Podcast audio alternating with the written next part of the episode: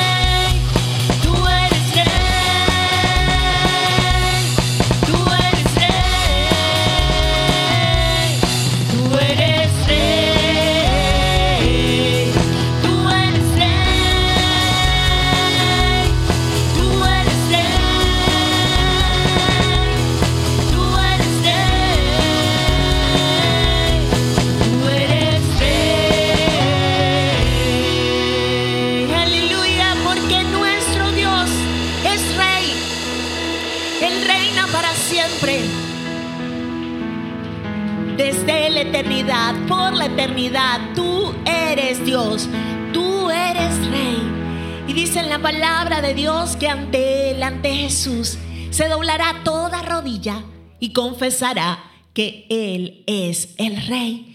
Y nosotros no esperamos hasta el fin de los tiempos para que eso ocurra. Nosotros hoy te decimos, tú eres el rey Jesús, tú eres Dios y eres el bien para mí. No hay bien para ningún ser humano fuera de Dios. Su misericordia, su amor, su creación está disponible para todos, pero es necesario que cada uno se acerque a Dios, creyendo que Él existe, que Él es real y que Él es galardonador, que Él premia, que Él bendice a los que en Él confían. Gracias porque podemos amarte porque tú nos amaste a nosotros primero. Gracias Dios. Gracias porque sin merecerlo podemos tener muchos motivos para adorarte, Rey, para bendecirte. Y hoy lo hacemos. Hoy te glorificamos. Hoy te glorificamos, Rey. Hoy bendecimos tu nombre altísimo. Hoy nos unimos al resto de la creación para adorarte. Sabe, nosotros fuimos creados para alabar a Dios. Toda la creación fue hecha para dar gloria al Rey, para que sea vista su asombrosa, maravillosa obra. Dice la palabra de Dios que cuando Dios fue creando todo, Él dijo, todo lo que he hecho es bueno. Nosotros fuimos creados para adorarle. Pero un árbol no tiene el poder de decidir si le adora o no. Un árbol refleja la grandeza de Dios, su inventiva. No sé si usted se ha tomado un momento para ver cuánta diversidad de árboles hay, cómo sus hojas son diferentes. Todo eso nos habla de la grandeza de nuestro Dios. Y en ocasiones escuchamos estas frases que la naturaleza es sabia. La naturaleza no es sabia. Dios es sabio. Él creó la naturaleza, Él creó todo lo que existe y Él le dio leyes y ellos se sujetan a esas leyes. Somos nosotros los únicos que tenemos el poder de decidir qué hacer con lo que Dios nos dio. Un árbol no decide si tomar solo no, si absorber o no nutrientes del agua. Un árbol no va y se riega el mismo. Un árbol no se esconde de la lluvia o no sale cuando hay lluvia. Nosotros decidimos si alabar o no a Dios, si nos sujetamos o no a esas leyes que Él creó para nosotros. Por eso digo que hoy yo me uno a esa creación para alabar al Rey para decirle gloria. Aleluya. Y si tú quieres hacerlo también, pues levanta tus manos al cielo. O toma la posición en la que tú creas que es la más conveniente para darle alabanza al Rey de Gloria. Porque Él es el Rey de Gloria. Aleluya.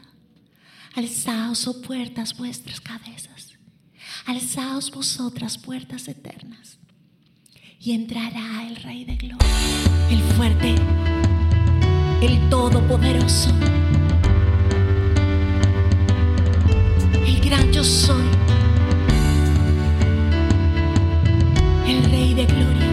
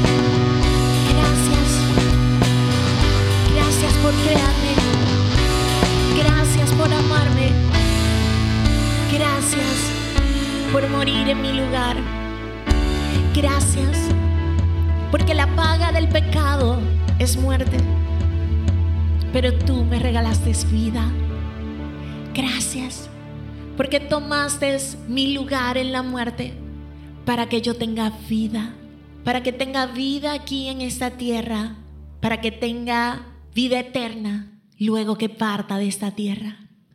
Gracias Jesús. Gracias Rey de Gloria. Aleluya. Te honramos y te bendecimos, Rey. Glorificamos tu nombre, oh Altísimo. El Salmo 30 dice, te exaltaré, Señor, porque me levantaste, porque no dejaste que mis enemigos se burlaran de mí. Señor, mi Dios, te pedí ayuda y me sanaste. Tu Señor me sacaste del sepulcro, me hiciste revivir de entre los muertos. Canten al Señor ustedes sus fieles. Alaben su nombre, su santo nombre. Cuando me sentí seguro, exclamé, jamás seré conmovido. Tú, Señor, en tu buena voluntad, me afirmaste, me escondiste. Por eso a ti clamo, oh Rey soberano. Oye, Señor, compadécete de mí. Sé tú mi ayuda.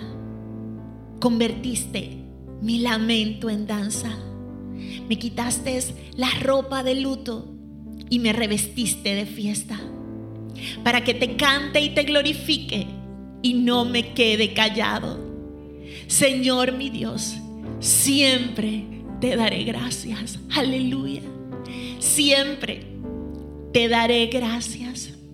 Sabe, en ocasiones leemos este verso 31 donde dice, no dejaste que mis enemigos se burlaran de mí.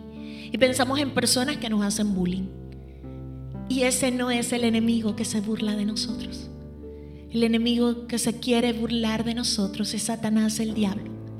Y lo hace porque él es el enemigo de Dios. Y quiere vernos derrotados.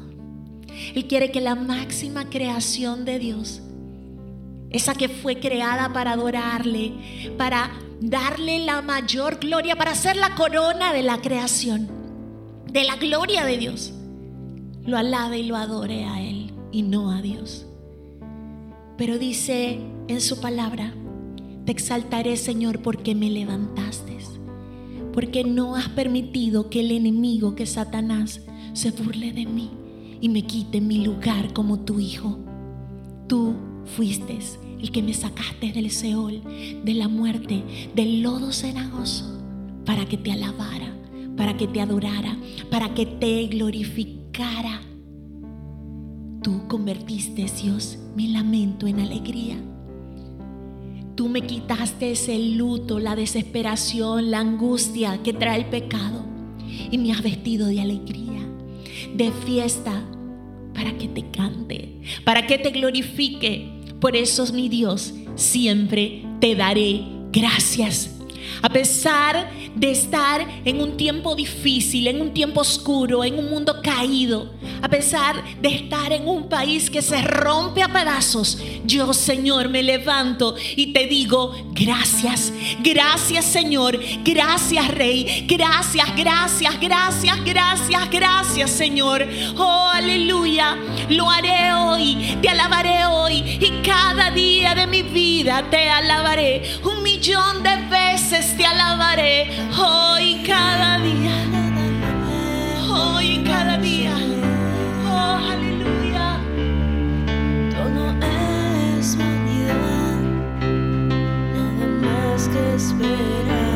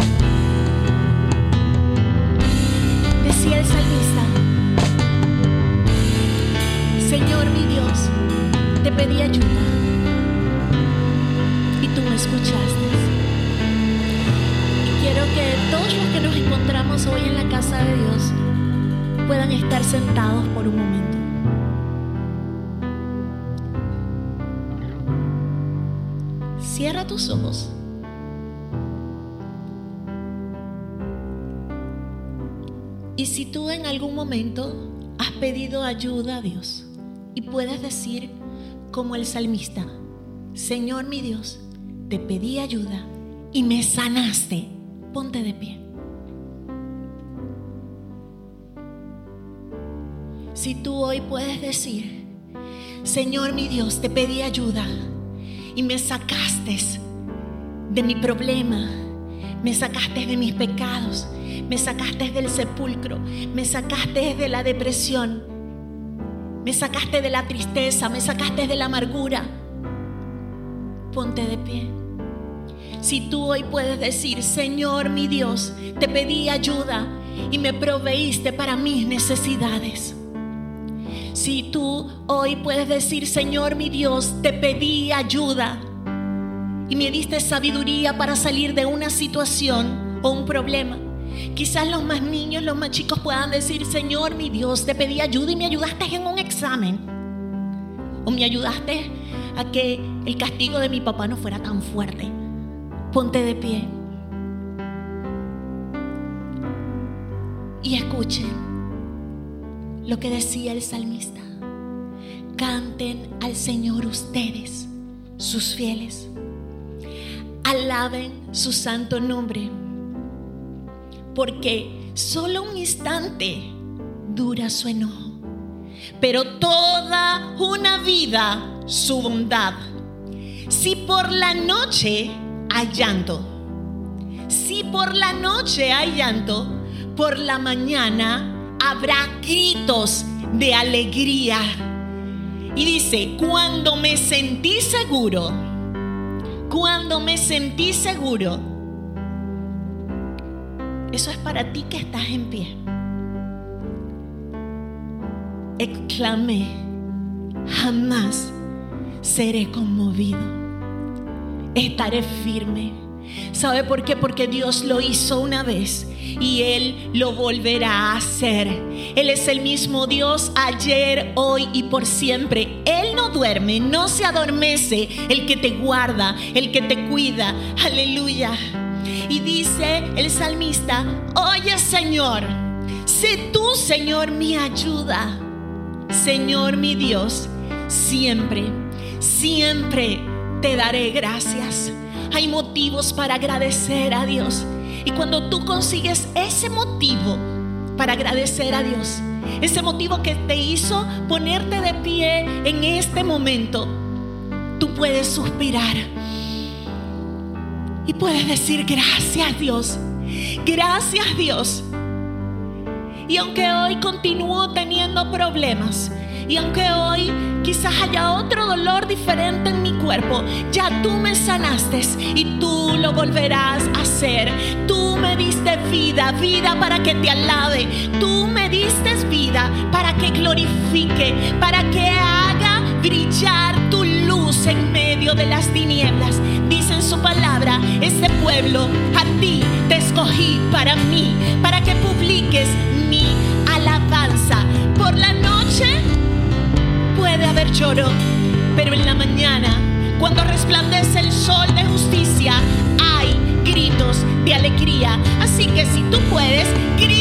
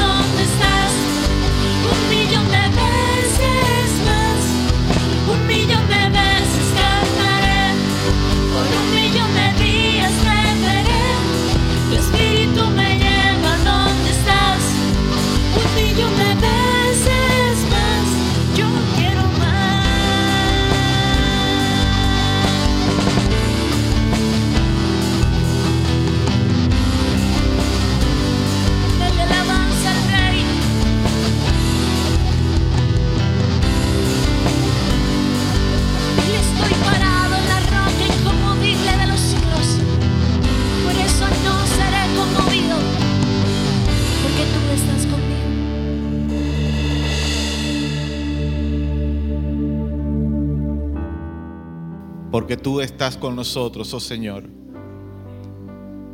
es que podemos hasta el día de hoy poder estar en pie.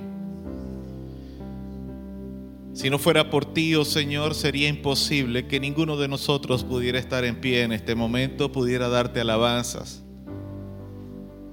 Porque tú eres aún incluso el origen de nuestra existencia, el origen de nuestra vida. Pero más allá de eso, también eres la razón por la cual podemos continuar hasta este momento. Gracias Padre porque tú eres quien nos provees de todo cuanto podemos necesitar. Padre, y en el nombre de Jesús en este momento queremos agradecer todo cuanto tú nos provees. Queremos, Señor, agradecerlo indistintamente de que tal vez tengamos en este tiempo, en este día, una ofrenda o un diezmo que consagrar a ti. En el nombre de Jesús, Señor, agradecemos todo cuanto nos provees. El alimento, el vestido, el calzado, el techo, la familia, la salud, nuestra relación contigo, Señor. Queremos agradecer todo cuanto nos provees, todo cuanto nos das, conforme a tus riquezas en gloria.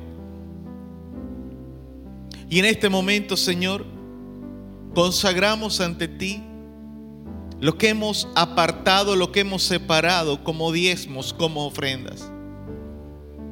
Creemos, Padre, en el nombre de Jesús, que tú lo recibas como olor fragante, que tú lo recibas como parte de lo que somos, como parte de nuestra adoración a ti no simplemente como una contribución para una organización, para una causa.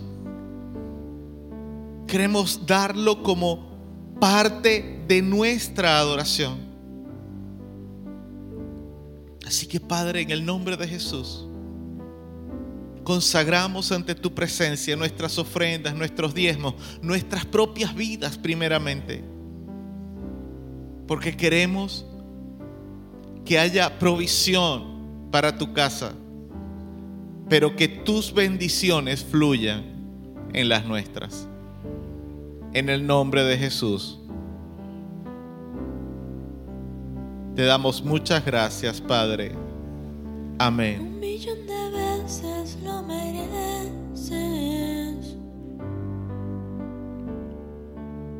Millón de himnos tú eres digno. Un millón de veces lo mereces. De un millón de himnos tú eres digno. Un millón de veces cantaré, por un millón de días espíritu me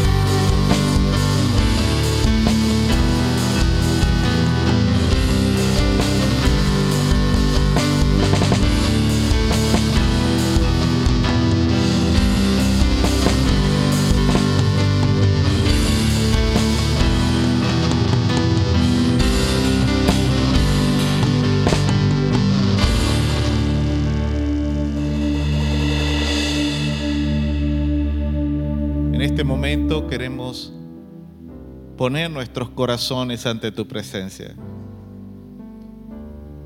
Ya que hemos alabado tu nombre y sabemos que tú estás aquí, Señor, porque tu palabra promete que de donde hay dos o más reunidos en tu nombre, allí tú estás. Y en este lugar habemos más de dos reunidos. Tal vez hayan personas que están solos en sus hogares escuchando este audio. Pero indistintamente, Señor, están reunidos junto con nosotros en el tiempo. Así que, Padre, en el nombre de Jesús, pedimos que tu presencia, que está en este lugar, que está con cada una de las personas que están escuchando en este momento, ministre a cada corazón conforme a la necesidad. Y que en el nombre de Jesús tú traigas renuevo en cada corazón. Que podamos crecer a la medida y a la estatura y a la plenitud de esas personas, de esos hijos tuyos que tú quieres hacer de cada uno de nosotros. En el glorioso y poderoso nombre de Jesús, te damos muchas gracias, Padre Celestial. Amén y amén. Aleluya. ¿Cuántos dan gloria a Dios? Puede tomar su asiento. La paz y la bendición del Dios Todopoderoso se ha derramado en este tiempo, en esta mañana, sobre cada persona que se encuentra en este lugar y sobre cada persona que nos escucha en este tiempo. ¿Cuántos pueden decir amén?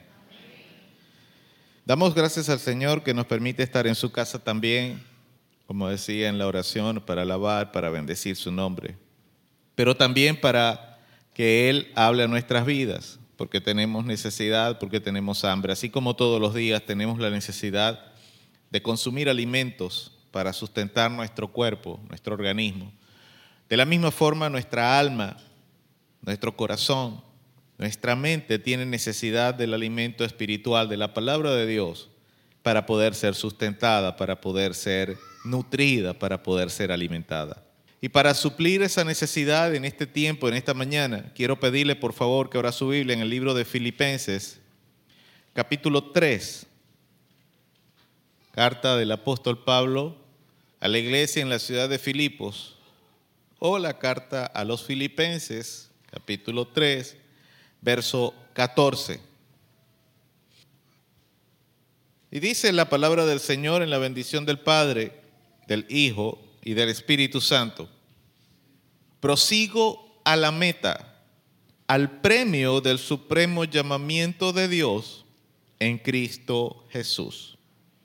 Dios añada bendición, liberación, salvación y salud por su santa y bendita palabra. ¿Cuántos pueden decir amén?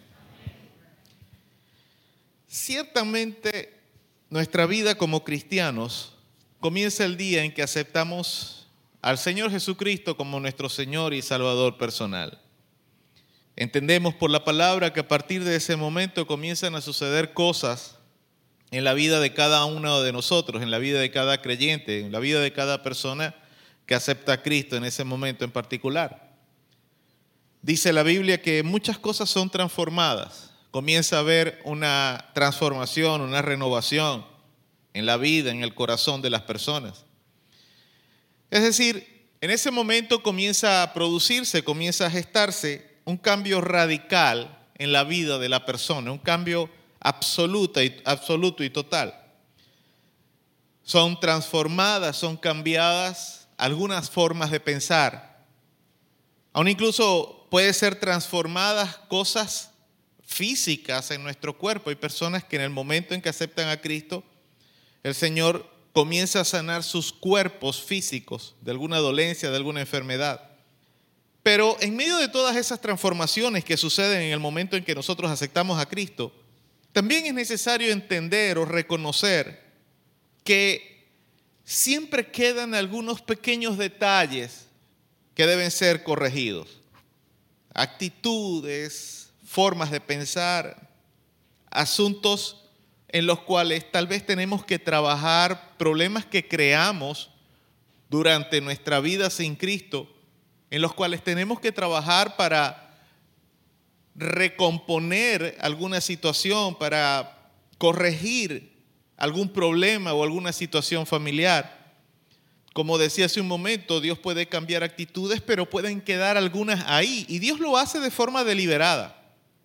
No es que Dios no tenga el poder para cambiar por completo al, ser humano, al individuo, a la persona. Dios tiene el poder para hacerlo, pero de forma deliberada Dios deja, Dios deja ciertas cosas ahí en nosotros, precisamente con el propósito de que nosotros busquemos de su presencia en nuestras vidas. En esas cosas que quedan ahí en nuestros corazones hay actitudes, cosas, eh, muchas de ellas en las cuales tenemos que esforzarnos si es que deseamos llegar, como dice el apóstol Pablo acá en Filipenses capítulo 3, verso 14, a la meta del supremo llamamiento.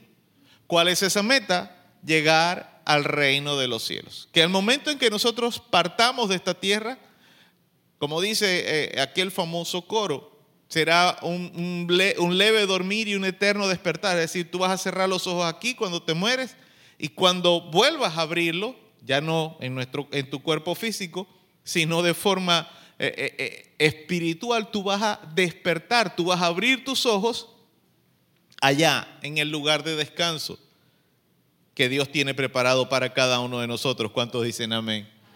¿Cuántos esperan llegar a ese lugar? Alabados del Señor por eso. Ahora, lo que el apóstol Pablo está tratando de decir aquí y lo que está tratando de hacer entender a la iglesia de Filipos, a los filipenses, era que ser un seguidor de Cristo es parecido a estar inscrito en un maratón de por vida. Piénsalo en esto. Ser un seguidor de Jesucristo es como estar inscrito en un maratón de por vida. Un maratón no en el que competimos para tratar de vencer a otros, a otros competidores. No es que tratamos de ganarle al que tenemos al lado, a la persona con la que estamos trabajando en un ministerio aquí en la iglesia. No. Es un maratón en el que estamos inscritos, inscritos, perdón, un maratón en el que estamos inscritos para vencernos a nosotros mismos. Tú no estás compitiendo contra la persona que tienes a tu lado, contra tu esposo o tu esposa. Tú no estás compitiendo por vencer, por ganarle en la carrera a tus padres o a tus hijos o a cualquier otra persona dentro de la iglesia, al pastor o al líder. Ninguno de nosotros estamos inscritos en esta carrera, en este maratón, para vencer a otra persona. Estamos inscritos para vencernos a nosotros mismos y poder cruzar esa línea de meta cuando partamos de esta tierra y podamos entrar a ese lugar, a ese sitio en el cual Dios nos dará el verdadero premio eterno, nuestro lugar, nuestra morada en el reino de los cielos. Aleluya. Ahora, para entender un poco mejor lo que Pablo quiso decir aquí, vamos a extendernos un poco más en la lectura y vamos a leer nuevamente, vamos a ir a Filipenses capítulo 3 nuevamente, pero vamos a leer desde el verso 12. Vamos a leer desde Filipenses capítulo 3, verso 12, precisamente hasta el 14. Dice, no que lo haya alcanzado ya, ni que ya sea perfecto, sino que prosigo por ver si logro asir aquello para lo cual fui también asido por Cristo. Hermanos, yo mismo no pretendo haberlo ya alcanzado pero una cosa hago, olvidando ciertamente lo que queda atrás y extendiéndome a lo que está adelante, prosigo a la meta, al premio del supremo llamamiento de Dios en Cristo Jesús.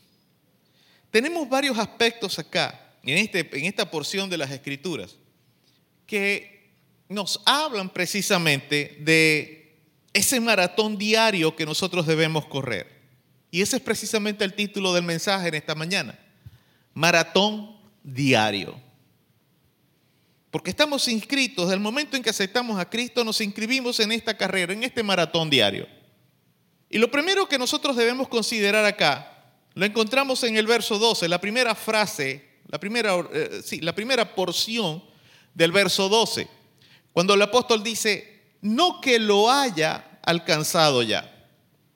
Si nosotros pudiéramos leer, tuviéramos el tiempo en este momento, y le aconsejo que cuando usted esté en su casa esta tarde o esta noche, usted tome un momento para leer con detenimiento desde el verso 1 del capítulo 3 eh, de Filipenses, para, para, que usted pueda entrar un poquito más en contexto en todo lo que vamos eh, a hablar en esta mañana o lo que hemos hablado en esta mañana.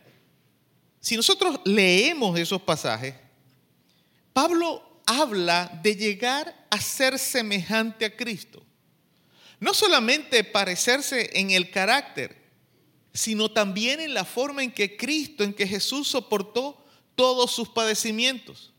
Yo creo que no hay persona que en estas alturas de la historia, después que una persona pueda tener cierta edad, yo creo que es imposible, es virtualmente imposible, que alguien no sepa qué tipos de padecimientos sufrió Jesús, cómo los soportó, cómo los sorteó, vamos a usar esa palabra, cómo pasó por encima de ellos, cómo surfeó por esos padecimientos.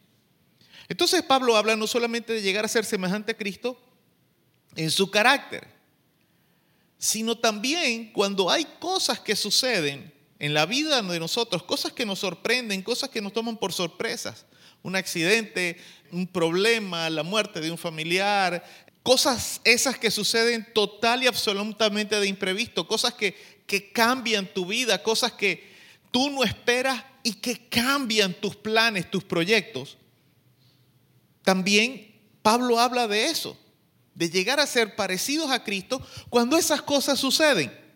¿Cómo tomamos los diarios eh, eh, sucesos que nos pasan? Entonces, por esto es que Pablo escribe esto. Y nosotros podríamos parafrasearlo de la siguiente manera. No es que haya conseguido el premio, Pablo habla, no es que lo haya alcanzado ya, si nosotros lo parafaseamos un poco, nosotros podríamos decir, no es que haya conseguido el premio, no es que ya yo haya alcanzado todo lo que Dios ha preparado y tiene preparado para mí. Pablo niega haber conseguido su premio cuando se convirtió o aún incluso después de que se convirtió, porque a veces nosotros pensamos, ok, me convertí, ahora el paso siguiente es bautizarme. Y se bautiza y la persona no es que ya al momento de bautizarse puede decir que alcanzó el premio. Son etapas que se van alcanzando. Pero ese premio no lo hemos conseguido todavía. Es lo que dice Pablo. Pablo niega haber conseguido su premio en el momento en que se convirtió. En aquel momento en que... Eh, cayó a tierra, cayó al piso, a la carretera, al camino, cuando aquella luz lo cegó en medio del día. Quedó ciego incluso y cuando fue Ananías oró por él. Pablo no dice en el momento en que Ananías oró por mí conseguí el premio. No, nada de eso. Pablo dice que él todavía no había conseguido el premio. Él sabía que debía esforzarse todavía aún más para conseguir ese premio. De la misma forma tenemos que hacerlo todos y cada uno de nosotros. Esforzarnos cada día por ser mejores en Cristo. Esforzarnos cada día por seguir corriendo ese maratón diario que tenemos cada vez que ponemos un pie fuera de la cama, fuera de la colchoneta, fuera de la hamaca, fuera del, del mueble en el que dormimos tal vez. Cada día que amanece, sin importar la hora en que nos despertemos, sea en la madrugada, sea en la mañana, sea media mañana, sea en la tarde, aquellos que pasan toda la mañana durmiendo, a la hora que sea que te despiertes, debes entender que tienes un maratón que correr ese nuevo día. Y debes esforzarte por ser o dar, mejor dicho, lo mejor de ti en ese día. Pablo, en el caso de Pablo, Pablo ya ganó su premio. ¿Por qué? Porque Pablo murió, Pablo murió en Cristo, Pablo murió cumpliendo el llamado que Dios le, hizo. El premio de Pablo ya está seguro. Ahora, que Pablo no ha entrado a disfrutar en toda su plenitud del premio, esa es otra cosa. Porque nadie ha entrado en el cielo todavía. Todos los que han muerto en Cristo simplemente han llegado al lugar de descanso, a un lugar previo, a una antesala al cielo. No está aquí en esta tierra, ni en un limbo, ni en un purgatorio, ni en nada que se le parezca. No, está en un lugar de descanso esperando que Cristo vuelva por segunda vez a la tierra y todos entremos entonces, obviamente primero pasar por el día del por el juicio ante el trono de Dios para luego entrar al trono, a- perdón, al reino de los cielos. Entonces, en cierta forma Pablo ya aseguró su premio, que no lo está disfrutando en toda su plenitud es otra cosa, pero ya Pablo aseguró su premio. Ahora, vamos a la segunda consideración que tenemos aquí en este pasaje. Dice, sigue diciendo el verso 12, ni que ya sea perfecto. Esto es lo segundo que debemos considerar. Mire, obviamente Pablo ya ganó su premio, Pablo ya lo aseguró, pero aún no lo ha recibido en su plenitud. Ahora, en el momento en que Pablo escribió esto, si lo pudo escribir es porque obviamente estaba vivo. Entonces Pablo en ese momento dice, yo no soy perfecto. Él dice primero, no que lo haya alcanzado ya. Tampoco me considero ser una persona perfecta. Cuando Pablo escribió, repito, cuando Pablo escribió esto, él estaba aún vivo. Y decía, no haber terminado todavía como cristiano esa carrera, ese maratón que tenía por delante. Por lo tanto, aún él no había recibido su galardón. Con esta frase, Pablo lo que está precisando es, más aún, la meta que él se había puesto, que él se había propuesto. ¿Cuál era esa meta? La perfección en Cristo. ¿Cuál era esa meta? Correr cada día ese maratón que tenía por delante para poder llegar y poder estar en ese lugar que Dios tiene preparado para él y para cada uno de nosotros también. ¿Cuántos dicen amén? Esta debería ser nuestra meta también. Este debería ser el propósito de poder, del, del levantarnos, del despertarnos cada uno de nosotros. Entendiendo que tú eres imperfecto, así como Pablo no lo era. Entendiendo que tú tienes defectos, tienes fallas, tienes errores, que hay cosas en ti, en tu carácter, en tu forma de ser, en tu forma de pensar que deben ser corregidos. Pablo decía, yo no soy perfecto. Primero dijo, ok, no que lo haya alcanzado ya. Que es lo que Pablo no había alcanzado, ese premio. Eh, Pero dice, y tampoco soy una persona perfecta, porque no lo soy. Podré ser muy ministro del Evangelio, podré ser muy apóstol, podré ser, eh, podría haber fundado muchas iglesias en Asia y en Europa, o en Asia como lo conocían ellos en ese entonces. Podré haber eh, sanado a muchas personas, podré haberme usado el Espíritu Santo para sanar a mucha gente. Podré haber sido usado por el Espíritu Santo para echar fuera muchos demonios. Podré haber sido usado por Dios para formar iglesias, para establecer iglesias y para consolidar el Evangelio de Jesucristo. Pero no soy perfecto. Así que yo quiero que usted repita conmigo, no soy perfecto, pero debo procurar serlo. Y eso es lo que sigue diciendo el apóstol Pablo aquí en el verso 12. Volvamos al verso 12, la siguiente parte donde dice, sino que prosigo. Pablo está diciendo, me esfuerzo en continuar. Aunque seamos imperfectos, aunque tengamos fallas, aunque tengamos defectos, debemos continuar corriendo. Mire, hay gente que se inscribe en los maratones y a mitad apenas llevan, no sé, son ocho kilómetros tal vez y llevan apenas tres o dos. Y tienen una pequeña, tienen una caída, tienen una lesión o, o tienen una caída, se raspan una rodilla, una pierna, producto de la caída. Y aunque les arde o les duele, continúan corriendo. Ellos saben ya que no van a llegar de primeros, pero ellos dicen, voy a continuar corriendo. Porque de alguna manera u otra eso les va a servir a ellos también como entrenamiento. Y el detalle de los maratones es que la mayoría de la gente que se inscribe se inscribe porque quieren participar y quieren tener eso como un logro para ellos. En corrí el maratón de la ciudad de Maracaibo, que, fueran, que eran 8 kilómetros. Lo corrí y llegué del número 150, de 150 que se inscribieron. Pero corrí y llegué a la meta. Pablo está usando la misma alegoría. Tengo fallas, tengo defectos. Dios me puede haber usado en algún momento para algún propósito que Él tenga en su obra. Pero aunque tengo fallas y tengo defectos, aunque no soy perfecto, aunque he cometido errores, aunque he pecado, prosigo adelante. Sino que prosigo, dice Él. Debemos continuar esforzándonos. Debemos continuar corriendo este maratón que tenemos por delante. O un día te sientes desanimado, continúa. Un día te sientes que, que, todo el mundo te está cayendo encima, que todo el mundo te está entrando a coscorrones, a batazos, a, a, a, almohadazos, a lo que sea. Continúa. Porque tú no estás corriendo por la gente, tú estás corriendo por ti. Tú no estás corriendo para complacer al pastor, tú estás corriendo por ti, por tu salvación, por la salvación de tu alma y por alcanzar a tu familia, a las personas que amas, la gente que te importa para Cristo, para que puedan sanar sus almas. ¿Cuántos dicen amén? Por eso Pablo dice, prosigo. Prosigo por mí.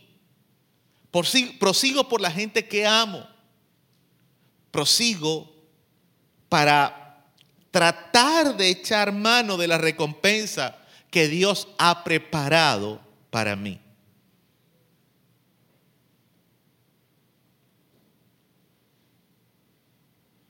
Él dice, prosigo por ver si logro asir aquello para lo cual también fui asido por Cristo. Para quien tal vez le sea un poco confuso el término, Pablo está diciendo, esta palabra asir es tomar. Pablo está diciendo, sino que prosigo por ver si logro alcanzar, por ver si logro tomar, por ver si logro agarrar aquello para lo cual también fui tomado por Cristo. Pablo dice, prosigo, continúo, me esfuerzo. Tenemos que recordar siempre, cada día, cada mañana también, cada vez que estamos saliendo de nuestra cama y que nos estamos tal vez poniendo los zapatos, cada vez que damos ese primer aliento, ese primer suspiro, tenemos que recordar que proseguir en la carrera, en el maratón que, corremos en nuestra vida como hijos de Dios, solo lo podemos lograr si continuamos ese día. Ayer casualmente veía un programa, un documental de una persona estrella de la música. Eh, esta persona decía que su padre, que fue el que los encaminó en ese camino. Él decía, nunca te rindas. Padre le decía a esta persona, nunca te rindas. Porque el día en que te rindas, simplemente no vas a triunfar. Te estás quitando la posibilidad de triunfar. Y es muy cierto. Como cristianos van a suceder cosas en nuestra vida, pero debemos continuar esforzándonos. Cosas que nos van a doler, cosas que, que tal vez van a hacerte cuestionar muchas de las cosas que has hecho o que has dicho, que has pensado, o tal vez que has escuchado. Mira, duda de ti mismo, duda de lo que dice el pastor, duda de lo que dice la gente que te rodea, pero nunca dudes de Dios. Porque el día que comiences a dudar de Dios y de lo que Dios te ha, de, de aquello para lo cual Dios te ha llamado, estás más cerca de rendirte de lo que piensas. Estás más cerca de dejar de continuar avanzando hacia el blanco. Nosotros solamente podemos proseguir mientras continuamos levantándonos cada día y avanzando hacia adelante. Recordemos lo que decía hace un momento. Tú solamente vas a poder disfrutar en pleno, vas a poder disfrutar plenamente de tu recompensa cuando llegues al reino de los cielos. Aquí en la tierra no. Mientras estés en esta tierra, lo único que nos queda es continuar corriendo la carrera que tenemos por delante. Y tienes que saber que habrán momentos buenos y momentos malos. malos. Van a haber tramos del, del maratón que van a ser planos y vas a poder ir chévere, sabroso, tranquilo. Van a haber momentos en que vas a ir, como decía la propaganda, de bajadita. Ahí vas a poder, ah, sabroso, contento. Pero van a haber momentos en que vas a tener que ir subiendo una loma. Y vas a tener que continuar, así sea dando pequeños pasos, pero vas a tener que continuar. Porque si te detienes, no llegas a la meta. Si te rindes, no llegas a la meta. Si te cansas, detente y descansa por un momento, pero no abandones. Hay gente que se confunde a veces cuando, digamos, en una carrera, yo tomo un pequeño descanso, o un maratón de esto, yo tomo un pequeño descanso y, y tal vez me paro durante un minutito para tomar un aliento. Y un pequeño descanso está bien. El asunto es que yo me descanse, me tomo un pequeño descanso y digo, ya no continúo más y simplemente me voy a mi casa. Ahí me estoy retirando de la carrera, me estoy retirando del maratón. Pero tomar un pequeño descanso porque estoy súper agotado, súper cansado. Eso es otra cosa. Y escúcheme, a veces nos sentimos, a veces no. Vamos a ser claros en esto. Cuando nosotros nos sentimos súper cansados, súper agotados, no es porque Dios nos ha estado exigiendo eso. Somos nosotros los que nos hemos sobrecargado. Porque Dios lo que te pide a ti es que tú des según tu capacidad. Eso es lo que la Biblia nos dice en la parábola de los talentos. Que a cada uno le dio según su capacidad. Y en el momento de pedir cuentas, de rendir cuentas, cada uno, obviamente, si el Señor les dio su capacidad, según su capacidad, ellos tenían que entregar las cuentas también. Pero el problema es que nosotros a veces somos, como dicen por ahí, queremos abrazar más, abarcar más, hacer más de la capacidad que tenemos. Y no podemos. Digamos que un bebecito, no sé, un niñito que tiene un hermanito pequeño, un niñito de, de, de, de tres años, de cuatro años, nace un bebé, tiene un hermanito recién nacido y que pretenda con tres añitos, con cuatro añitos, que apenas está aprendiendo a caminar y a tener fuerzas, pretenda cargar a su hermanito. Ningún padre lo va a hacer porque sabe que el niño no tiene la fuerza, la habilidad, la capacidad para poder caminar con el bebé recién nacido. Se van a caer los dos y se pueden hacer daño los dos. Pablo dice, repito, sino que prosigo. Prosigo según mis fuerzas. Prosigo según mi capacidad. Prosigo según la forma, la manera en que voy adquiriendo fortaleza, destreza, habilidad, capacidad para seguir avanzando, para seguir corriendo. Porque lo que importa es no abandonar el maratón. ¿Cuántos dicen amén?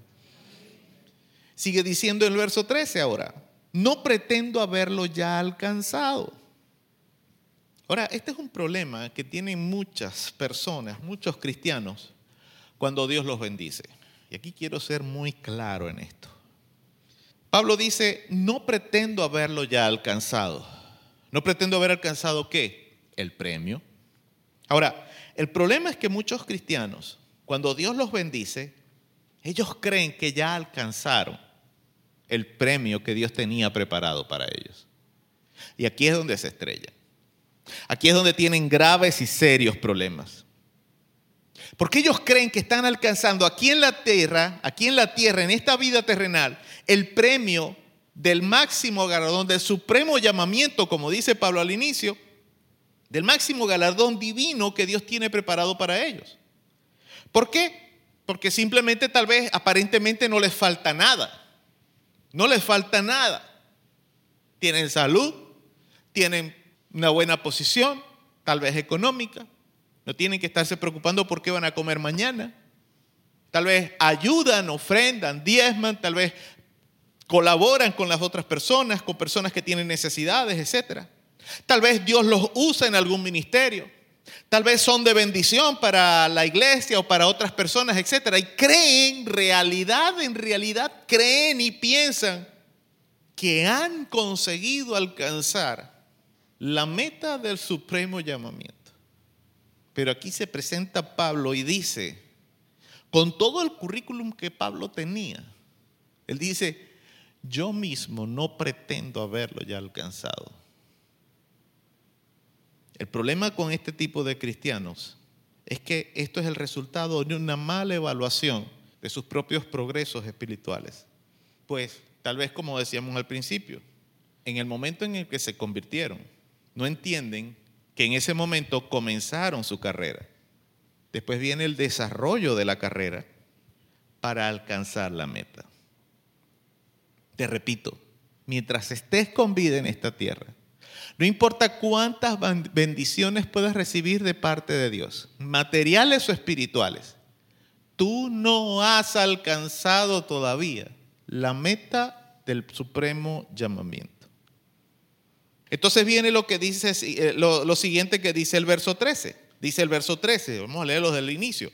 Hermanos, yo mismo no pretendo haberlo ya alcanzado, pero una cosa algo, y esto es lo que quiero resaltar ahora, olvidando ciertamente lo que queda atrás. Mira, entre hacer esta mala evaluación de los progresos espirituales y esto, que, esto otro que está diciendo el apóstol aquí, yo creo que esto es lo que más daño le ha hecho a los cristianos en el mundo. Y no solamente en este tiempo, sino a lo largo y ancho de, de la historia de los hombres que intentan tener una relación con Dios. ¿A qué me refiero? Cuando Pablo dice, olvidando ciertamente lo que queda atrás, Pablo está diciendo, me olvido de las victorias que obtuve en el pasado. Me olvido de los momentos de prueba. Me olvido de los momentos de sufrimiento, me olvido de los momentos de enfermedad que superé, me olvido de las persecuciones, me olvido de que fui apedreado, me olvido de que, de que fui perseguido, me olvido de que fui de bendición para otras personas, me olvido de todo lo que queda en el pasado. Porque estas cosas solamente son buenas recordarlas para que te sirvan de gasolina en el momento en que tú estás en tu tiempo de adoración a Dios. ¿Por qué hablo de cosas buenas y malas? Para el momento de adorar a Dios. Porque cuando tú estás en medio de bendiciones, en medio de, mucha abundancia, tú debes levantar tus manos y decir, gracias Señor por la provisión y por la bendición que me has dado. Gracias Padre por la salud. Gracias Padre por, el trabajo, por el buen trabajo que tengo. Gracias, gracias, gracias por todo. Cuando has superado momentos de enfermedad, momentos de necesidad, también debes levantar tus manos y decirle, gracias Señor porque tú fuiste el que me sanaste. Gracias Señor porque tú fuiste el que me ayudaste. Gracias, gracias, gracias. No importa lo que hayas vivido, debes dejarlo en el pasado y solamente recordarlo para decirle, gracias Señor, porque tú me sanaste. Ahora confío de que en esta nueva situación que tengo, tú también me vas a ayudar. Así como me sanaste en el pasado, hoy me vas a volver a sanar. Así como me ayudaste ayer, hoy también me vas a ayudar. ¿Cuántos dicen amén? A eso se refiere Pablito. Me olvido de lo que queda atrás. Así que olvídate, no importa cuánto Dios te usó ayer. Olvídate de eso. No lo estés usando como piso, como escalón para creer como podio. Mire, el problema es que en muchas ocasiones nosotros solemos usar las victorias que Dios nos ha dado como podio para exhibirnos. Estoy aquí en este nivel bajo y entonces me subo aquí en este primer escalón y digo, ah, yo conseguí, Dios me bendijo mucho. Y nos exhibimos. Pero se nos olvida que estos escalones están ahí para recordarte a ti de dónde Dios te trajo, de dónde Dios te sacó. ¿Cuántos dicen amén? Sabes, cristiano que viva de las victorias pasadas nunca va a avanzar a nuevas victorias. Mire, yo apenas tengo 21 años de ministerio y otros tantos más de haber conocido al Señor. Y he conocido personas, triste y lamentablemente debo decir que he conocido personas que Dios los usó en su momento para ser de bendición para sus familias, para sus iglesias. Obviamente yo no, no convivo con esas personas, no sé qué hay en sus mentes y en sus corazones. No puedo saber exactamente en qué momento comenzaron a vivir de esas victorias pasadas. No lo puedo decir. Pero sí he podido darme cuenta, sí he podido ver, sí he podido evaluar que esas personas dejaron de crecer en el Señor, se estancaron y comenzaron a morir espiritualmente. Noté un cambio, mejor dicho, en sus vidas espirituales y comencé a escuchar en ellos. Porque yo hice, porque yo fui, porque Dios me usó, porque fui de bendición.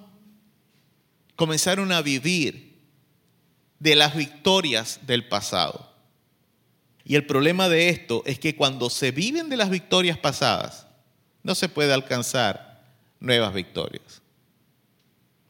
Mira, si un, corredor se inscribe en un maratón, entrenó, se preparó, corre y gana, llega en primer lugar, ok, lo celebra. Pero si esa persona quiere inscribirse en otro maratón y volver a ganar, no puede simplemente presentarse a la meta, eh, eh, al lugar de partida, perdón, y decir, yo gané el maratón pasado, este lo voy a volver a ganar. Los demás lo miran, los que están ahí, bueno, veremos, vamos a correr. Si ese corredor entrenó, tiene altas posibilidades de ganar. Pero si, si simplemente se presenta en la línea de partida, y después de seis meses o de tres meses o de un mes, durante ese tiempo lo único que hizo fue comer, dormir e ir al baño. No se ocupó de entrenarse. Ni que quiera va a poder ganar el maratón. Cuidado y si lo termina. ¿Y cuál fue su problema? Creer que por haber ganado en el pasado un maratón, este ahora lo va a ganar de nuevo. En la vida espiritual sucede lo mismo. Dios te usó ayer. Para que Dios te use hoy tienes que olvidarte de eso. Tienes que usarlo simplemente como motivo para darle gracias a Dios. Y como experiencia para saber cómo debes hacerlo, cómo debes luchar, cómo debes seguir caminando. Pero debes entender que tienes que esforzarte. Tenemos que esforzarnos. ¿Cuántos dicen amén? El corredor nunca mira la persona que está corriendo en una carrera, en un maratón o, en una carrera de 100 metros planos o de 400 metros planos, no mira hacia atrás a ver cuántos corredores se ha pasado. No, el corredor siempre va hacia adelante viendo cuántos le falta por alcanzar. Se pasó a cinco, él no le interesa qué tan cerca están de él. A mí me interesa, a él le interesa cuántos tiene por delante, cuánto le falta por alcanzar o por rebasar. El corredor nunca mira hacia atrás, siempre mira hacia adelante. Por eso Pablo dice, dice, me olvido de lo que queda atrás. Me olvido de eso. Ya eso pasó. Ok, sí, fue de bendición para mí, fue un momento de alegría, sí, pero ya pasó. Tengo que esforzarme, tengo que enfocarme, perdón, en lo que tengo al frente. Y dice el verso 13, sigue diciendo, la parte final, y extendiéndome a lo que está delante. Pablo sigue usando la, alegoría de la carrera, del corredor. La idea que Pablo trae aquí a su mente es la de un corredor en la que en ese último momento, en esa última zancadilla, en ese último estirón que da por ganar y va corriendo cuerpo a cuerpo, vamos a decirlo así, con otro, se estira hacia adelante. Yo no sé si usted ha visto esas carreras. Cuando el corredor está por llegar a la meta, él se estira, se inclina hacia adelante, saca el pecho y se inclina hacia adelante para con el pecho romper la cinta que lo va a dar, le va a dar la victoria. A eso se refiere él, a esa es la idea que trae acá. Cuando el corredor se estira con toda su energía, cuando saca el máximo esfuerzo, da el máximo, saca el máximo jugo, vamos a decirlo así, a sus músculos y también de su voluntad para ganarle al corredor que trae a su lado, que también hace lo mismo y que también quiere ganar. Pero esto lo hace sin mirar atrás. Si el corredor dice, ay, yo estoy por ganar y mi- comienza a mirar hacia atrás, no va a llegar. El otro se le va a adelantar. Pablo, aunque repito, nosotros no competimos, no competimos en contra de nadie. Usted no compite en contra de mí, yo no compito en contra de usted. Yo compito en contra de mí mismo y usted, mi amado hermano, mi amada hermana, usted debería competir en contra de sí mismo. Triste y lamentablemente, tengo que reconocer que en ocasiones hay cristianos que sí compiten en contra de otros. Hay gente que a veces tiene competencia con el pastor. No, yo tengo que, que- que saber más que el pastor. Ok, está bien, prepárate, estudia. Pero ese es problema tuyo, no mío. ¿Quieres saber más que yo? Estudia, no es problema. Y si yo te tengo que preguntar, yo te pregunto. Yo no tengo problema con eso. Porque tener el ministerio pastoral no es de saber más. Eso es de llamado de Dios. Tener un ministerio evangelístico es cuestión de llamado de Dios. No es de predicar bonito. Ser profeta es lo mismo. Ser adorador no se trata de tocar un instrumento o de cantar bonito. Ese es un grave problema que tiene mucha gente dentro de las iglesias.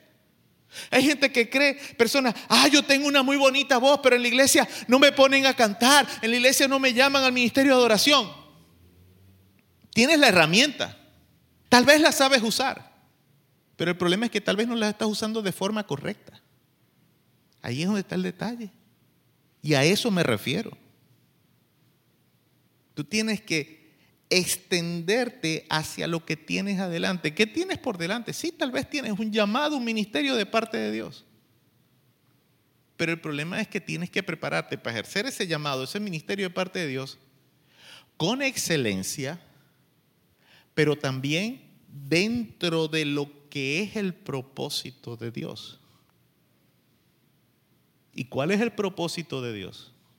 Porque a veces decimos, yo no sé cuál es el propósito de Dios para mi vida. El pastor habla y habla de eso y nunca me dice cuál es el propósito de Dios para mi vida. Yo te lo voy a decir ya hoy, ya, en este momento. ¿Sabes cuál es el propósito de Dios para tu vida? ¿No lo sabes? Que te consagres a Dios. Simple. Que dejes de ser una persona de doble cara ante los cristianos, ante la iglesia, ante la gente que sabes que le sirve a Dios, tienes una cara. Y ante la gente del mundo tienes otra. Tal vez ante toda la gente tienes una cara, pero en lo oculto, en lo privado, tienes otra. Haces cosas ocultas tú solo. Esa dualidad es la que Dios quiere romper en ti y es el propósito de Dios que sea rota. Tú tienes que ser el mismo o la misma con la gente que adoramos al Señor, con la gente que no adora al Señor y en tu vida privada. Eso es integridad.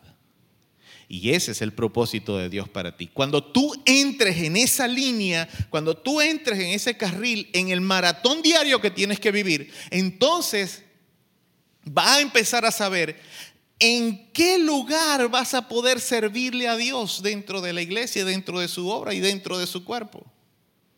Pero mientras tanto, tienes que extenderte hacia adelante y darle al Señor lo mejor de ti consagrándote a Él. ¿Sí me está entendiendo?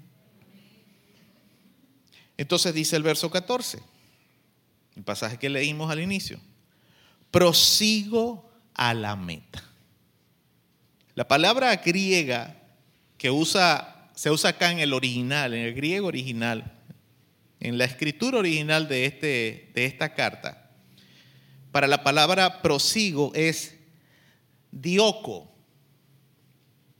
en griego, que significa principalmente perseguir o perseguidor. Entonces nosotros podríamos decir que Pablo está diciendo acá, persigo la meta.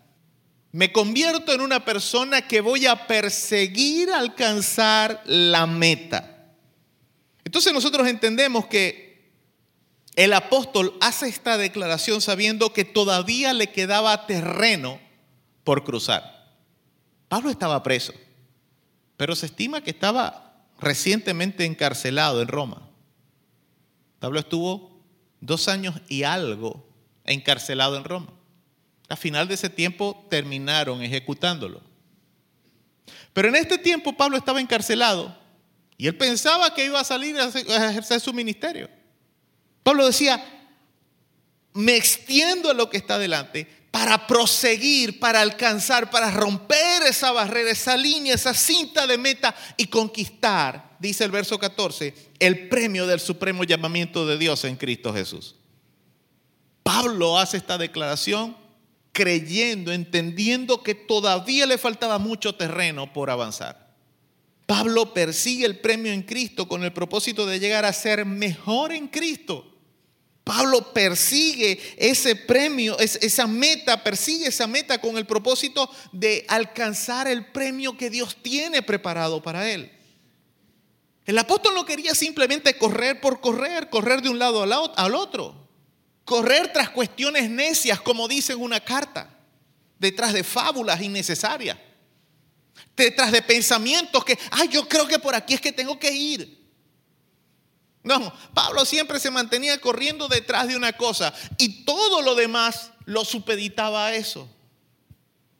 Él decía, corro para alcanzar la meta y todo lo demás, todo lo demás se tiene que sujetar a esa carrera. El problema es que nosotros a veces, los cristianos, somos al revés. Nosotros supeditamos nuestra carrera, nuestro maratón cristiano, con las metas que tenemos en esta tierra.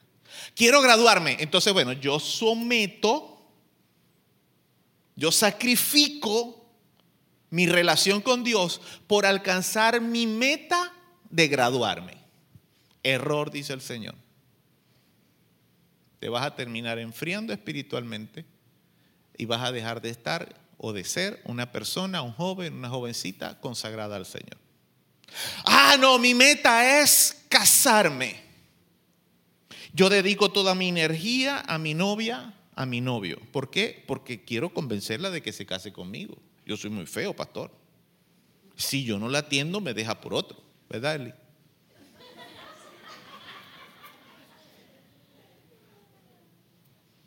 César sabe de eso. Pastor, si no atiendo a mi novia no me caso. Después, después que nos casemos, bueno, yo sigo preparándome. No, mijo. Error, dice el Señor. Te vas a casar con una guayma que no te va a dejar vida para servirle a Dios. Ni para servir, ni, ni, ni para tener vida propia. ¿Por qué? Porque sometiste la meta que tenías en la tierra el propósito material de un momento, sometiste a eso tu maratón espiritual. No, pastor, mi propósito, usted sabe, yo soy padre de familia, yo tengo que proveer para mi familia, yo tengo que ver las cosas como están de cara, la inflación y todo esto, yo tengo que, que, forzar, yo tengo que formalizar. Después, no, después que ya la empresa esté bien consolidada, entonces sí, pastor. Y a mí me da risa cuando la gente me trata de explicar eso a mí. Me da risa, obviamente no me río, pero me da risa porque es triste y lamentable, es una risa nerviosa que me da, porque yo sé que cada vez que cualquier persona supedita cualquier cosa material, cuando eso lo obliga, cuando obliga su relación con Dios a estar sometida a eso, lamentablemente esa persona va a terminar desviándose del propósito que Dios tiene para él o para ella. Pero Pablo eso no es lo que él dice. Pablo dice, prosigo con el propósito de llegar a ser mejor en Cristo. El apóstol no quería correr de un lado a otro, repito tras cuestiones secundarias o innecesarias.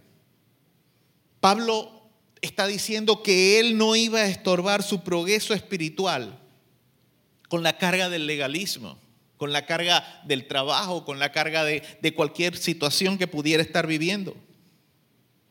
Pablo está diciendo que no iba a ser complaciente consigo mismo. pensando en que ya había alcanzado la perfección final.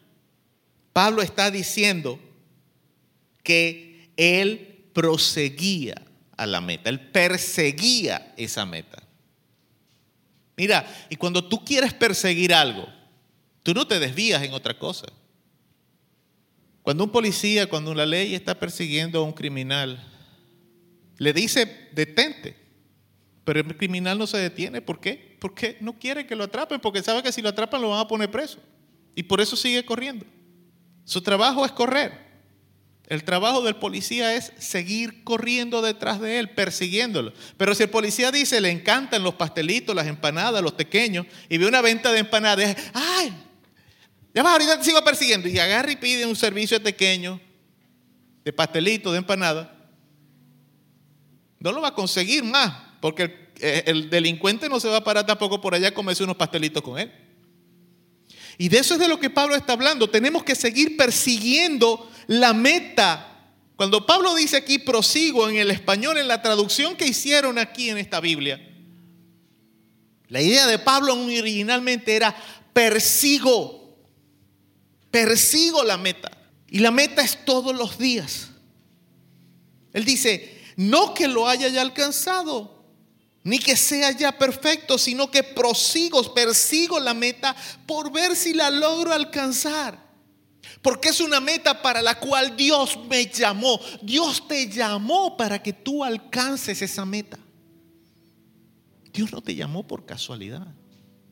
Tú no estás aquí por casualidad. Dios te llamó porque Él sabe que tú puedes alcanzar esa meta. Que te va a costar trabajo. ¿Y que no cuesta trabajo en esta vida? A veces decimos que, que, que para Dios todo es fácil. Mira, Dios hizo la creación. Y dice que le tomó siete días. Y algunos lo toman literal, literal, literal. La ciencia ha determinado que la formación del mundo y de las galaxias y del universo tomó miles de millones de años. Y cuando la Biblia dice en el primer día Dios dijo hágase la luz. Mira, ese mil días, la misma Biblia te explica que un día para Dios son como mil años. Entonces ese primer día pudo haber tardado diez mil años. Dios no tiene apuro en las cosas. Los que vivimos apurados somos nosotros. Dios no tiene apuro. Tampoco apuro tiene Dios que nos deja a nosotros. Usted no sabe el tiempo que yo perdí. Donde yo pudiera tener un poquito más de conocimiento para poder hablar más y mejor, o mejor, no más, mejor, de la palabra de Dios que de lo que lo hago. Pero yo perdí mucho tiempo. Tiempo que pude haber empleado en conocer de la palabra de Dios. Pero lo perdí. Pero Dios no me apuró. Dios me dejó. Ah, eventualmente yo estaba haciendo lo que me daba la gana y eventualmente Dios me dijo, hasta aquí. ¿Es ahora o te atienes a las consecuencias? Yo le dije, está bien, ahora. Pablo dice, prosigo, persigo la meta para ver si logro alcanzar esa meta para la cual Dios también me llamó a mí. Mira, ningún ser humano puede soportar el estrés de saber que todos los días de su vida tiene que correr un maratón. Y eso es lo que tal vez más nos cansa a nosotros. Todos los días leer la Biblia. Todos los días. Yo quiero hacer una pregunta. ¿Cuántos han leído aquí toda la Biblia? De Génesis a Apocalipsis. Una, dos, tres, cuatro, cinco, seis, siete, ocho. Ocho personas, nueve conmigo. Ok.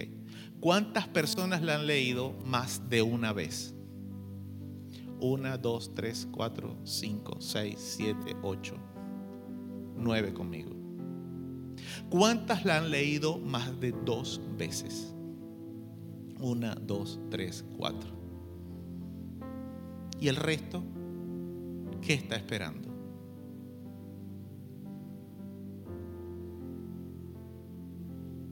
Si tú lees un capítulo al día, te va a tomar algo así que como que tres años y un poquito. Pero lo vas a hacer. Ahora, ay, pastor, lee la Biblia todos los días. Dígame cuando me toca el Salmo 119. Deja que te toque, deja que llegue el día. Deja que llegue el día, lo leéis en dos partes, ya está. Pero de repente ese día no tenéis nada que hacer y para estar, se fue la luz, no hay agua, no podéis lavar, no podéis cocinar, no podéis... Te pones a leer el Salmo 119 y ya está, se acabó el problema.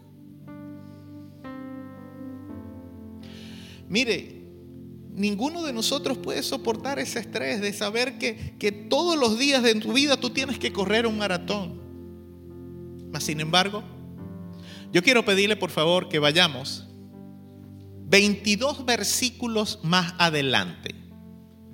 No en vano Pablo escribió en Filipenses 4:13, todo lo puedo en Cristo que me fortalece.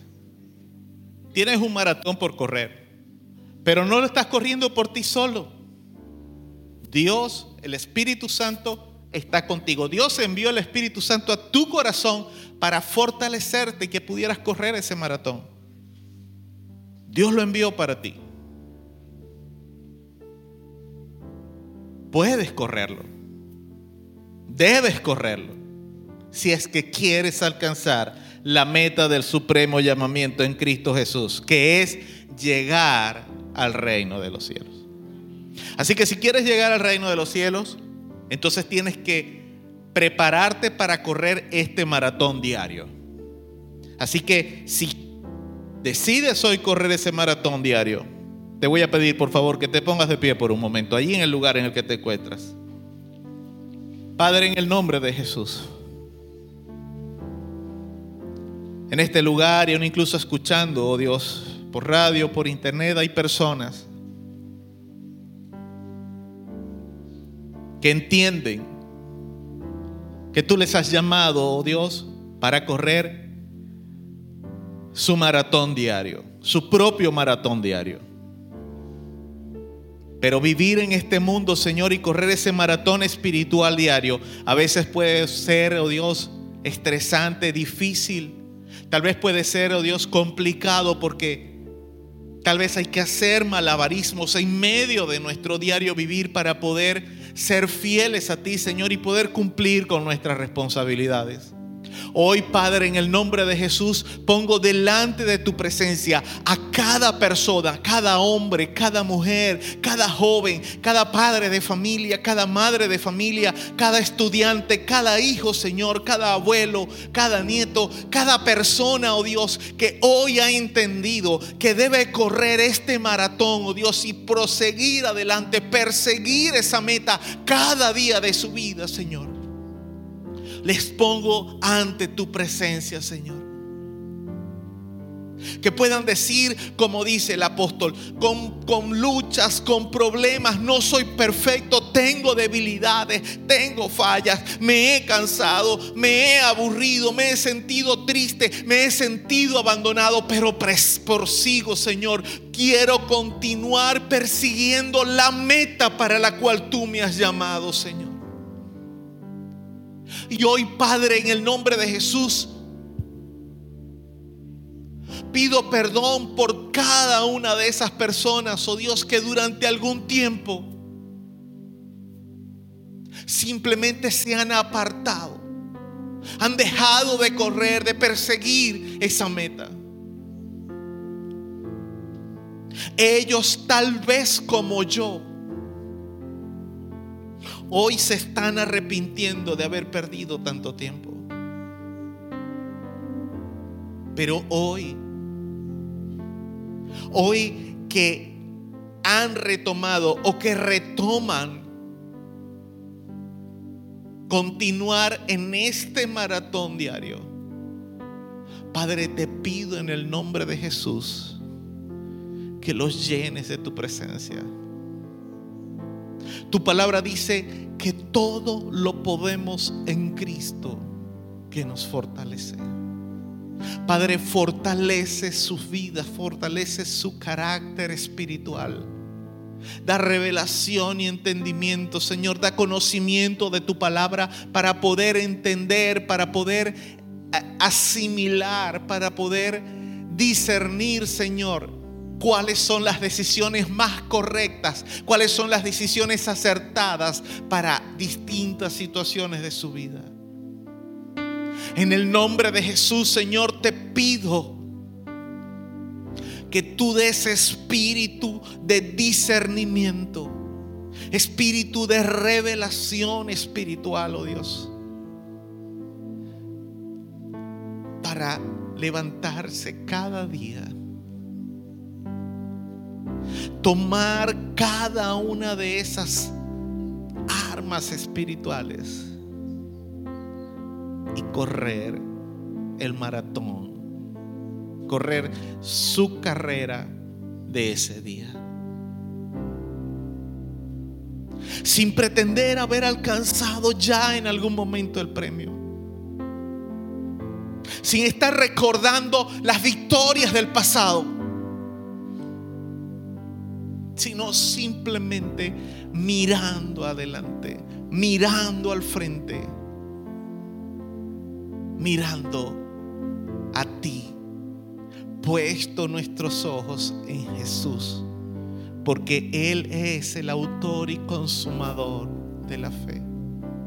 Padre, perdona, oh Dios, cuando hemos puesto nuestra mirada en los hombres. Y obviamente los hombres nos decepcionan. Porque nuestra mirada no puede estar puesta en ningún hombre por muy consagrado, por mucho que nos haya dudado. Nuestra mirada no puede estar puesta en ninguna persona, solamente en ti. Señor, y a veces somos nosotros mismos quienes tal vez hacemos que las personas nos decepcionen. Porque tratamos de reemplazar lo que tú eres y lo que tú significas. Tratamos de poner a personas en el lugar tuyo. Y tu palabra dice que tú no compartes tu gloria con nadie. Ayúdanos, Señor, a correr el maratón diario solamente poniendo nuestros ojos en ti y en la meta que tenemos. Entendiendo que no la corremos en nuestras propias fuerzas, sino que eres tú el que nos das la fuerza, la fortaleza. Entendiendo que si somos fieles, tú eres también fiel para darnos la corona de la vida. Levanta tu mano conmigo en este tiempo y dile al Señor Jesús junto conmigo. Señor Jesús, ayúdame a correr mi maratón diario.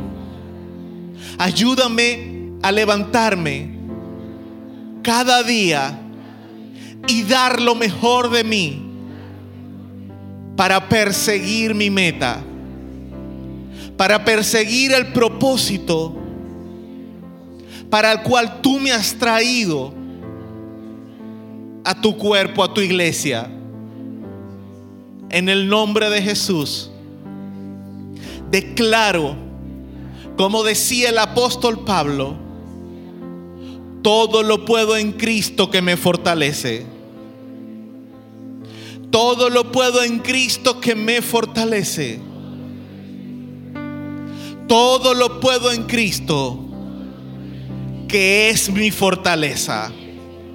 Aleluya. Denle un fuerte aplauso a nuestro Dios.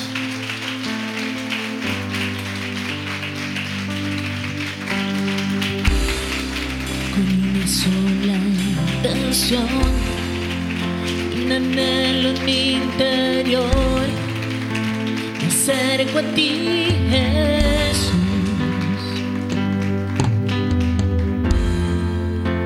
Pues quiero adorarte, mi roca y estandarte, mi salvación y luz.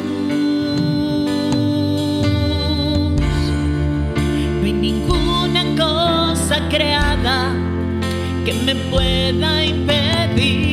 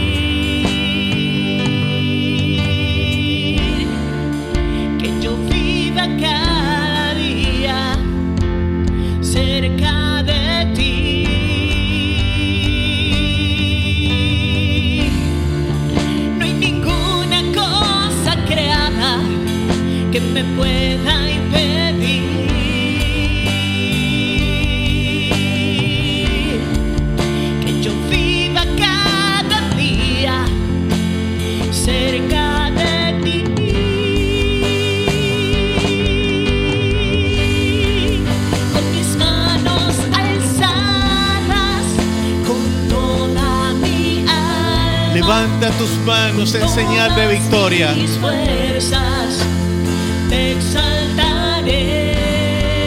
Pero también en señal de rendición. Honra y poder por siempre será.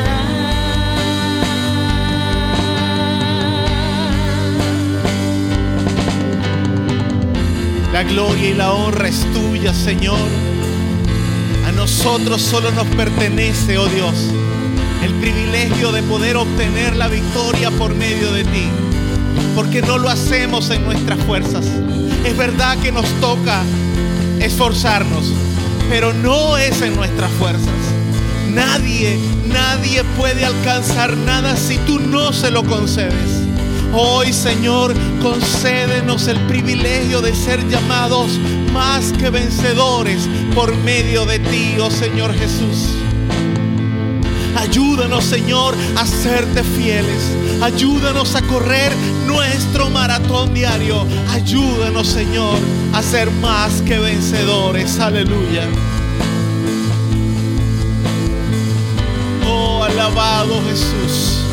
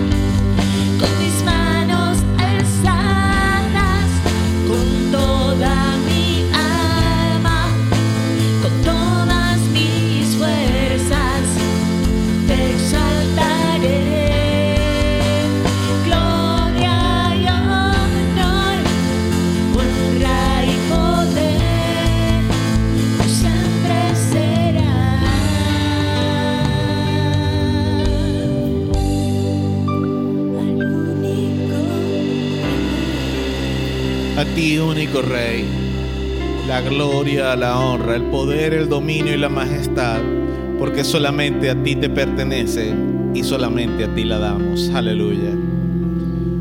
Aleluya. ¿Cuántos dan gloria a Dios? ¿Cuántos dan gloria a Dios? Aleluya. Alabado el nombre de nuestro Señor y de nuestro Salvador Jesucristo. Aleluya. Ya antes de finalizar en esta mañana, solamente quiero recordar las actividades de nuestra iglesia. Mañana a las 7 de la noche continuamos con nuestra escuela de liderazgo. El día miércoles a las 7 de la noche tendremos nuestro servicio de oración. El sábado a las 9 de la mañana continuamos con nuestra actividad de iglesia de niños. A las 10.30 de la mañana del día sábado tendremos nuestra actividad, actividad juvenil. Y el próximo domingo a las 8.30 de la mañana, este servicio que estamos próximos a finalizar. Quiero anunciar desde ya, hoy es el primer domingo del mes de octubre, quiero anunciar desde ya que para el día domingo 27 de noviembre vamos a estar celebrando nuestro servicio de acción de gracias de este año 2022. Y como siempre, ese día eh, la predicación, vamos a decirlo así, de esa, de, el, el mensaje, es el testimonio, o son los testimonios de cada una de las personas que participen, eh, testificando al Señor de lo que Dios haya hecho en sus vidas durante este tiempo, durante este año. Así que si usted tiene algo que testificar, usted tiene algo por lo cual agradecer a Dios y quisiera hacerlo, todos tenemos cosas que testificar y que agradecer a Dios en nuestras vidas, todos. Solamente el hecho de, de respirar, de estar con vida, solamente por eso ya tendríamos, decía un predicador en una ocasión, que ya solamente por eso deberíamos estar 24/7 dándole gracias a Dios y agradeciendo a Dios y testificando de eso, de, estar con vida, de, de poder respirar, solamente por eso. Ni siquiera hablar de la salvación del alma y del perdón de pecados. Ya ahí se sigue sumando tiempo, tiempo que tal vez no tendríamos. Sin embargo, la Biblia también dice en el libro de Daniel que el rey Nabucodonosor, un rey que no tenía temor de Dios, después de que Dios cumpliera su propósito en él, él mismo dice, conviene que yo declare los milagros, y las señales que el Dios Altísimo ha hecho conmigo. Y el libro de Daniel, ese capítulo 4, prácticamente todo es el testimonio de este rey. Daniel recoge el testimonio de, un rey pagano, de un rey de Babilonia, sobre lo que Dios, el Dios Altísimo, el Dios Jehová de los ejércitos, había hecho con él. Y nosotros como, como hijos del Rey de Reyes, como personas que han sido rescatadas por la bondad suya, deberíamos animarnos a testificar de esas cosas que Dios ha hecho con nosotros. Así que, como siempre también, como siempre hemos hecho, si usted desea participar en este servicio de acción de gracias, le pido por favor, se pone en contacto conmigo para tomar nota de, que usted desea participar y entonces luego poder preparar el programa y poder hacer todo decentemente y con orden como siempre lo hemos hecho. Entonces, si usted desea participar en este servicio, recuerdo, repito, perdón, eso va a ser el domingo 27 de noviembre o para que sea más fácil de recordar, el último domingo del mes de noviembre, que es el domingo 27. Eso es entonces todo por esta semana. Oramos al Señor para finalizar este servicio. Padre, en el nombre de Jesús te damos gracias en este tiempo porque tú nos permites estar en tu casa, alabar y bendecir tu nombre. Ahora, Padre, cuando concluimos, damos por concluido este servicio, Señor, te pedimos tu bendición sobre nuestras vidas, sobre nuestras familias. Guarda en completa y perfecta paz a todas, personas, todas aquellas personas que sus pensamientos en ti esperan y en ti perseveran. En el nombre de Jesús declaramos la bendición tuya, esa que enriquece y no añade tristeza sobre la vida de cada uno de tus hijos, de cada una de sus familias, Señor, de sus familiares. Y en el nombre de Jesús también declaramos cielos abiertos sobre nuestra familia, sobre nuestras vidas.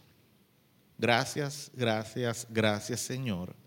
En el nombre de Jesús. Amén y amén la bendición del Padre, del Hijo y del Espíritu Santo sobre la vida, sobre la familia de cada uno de nosotros. Dios les bendiga ricamente. Paz de Dios sobre su vida.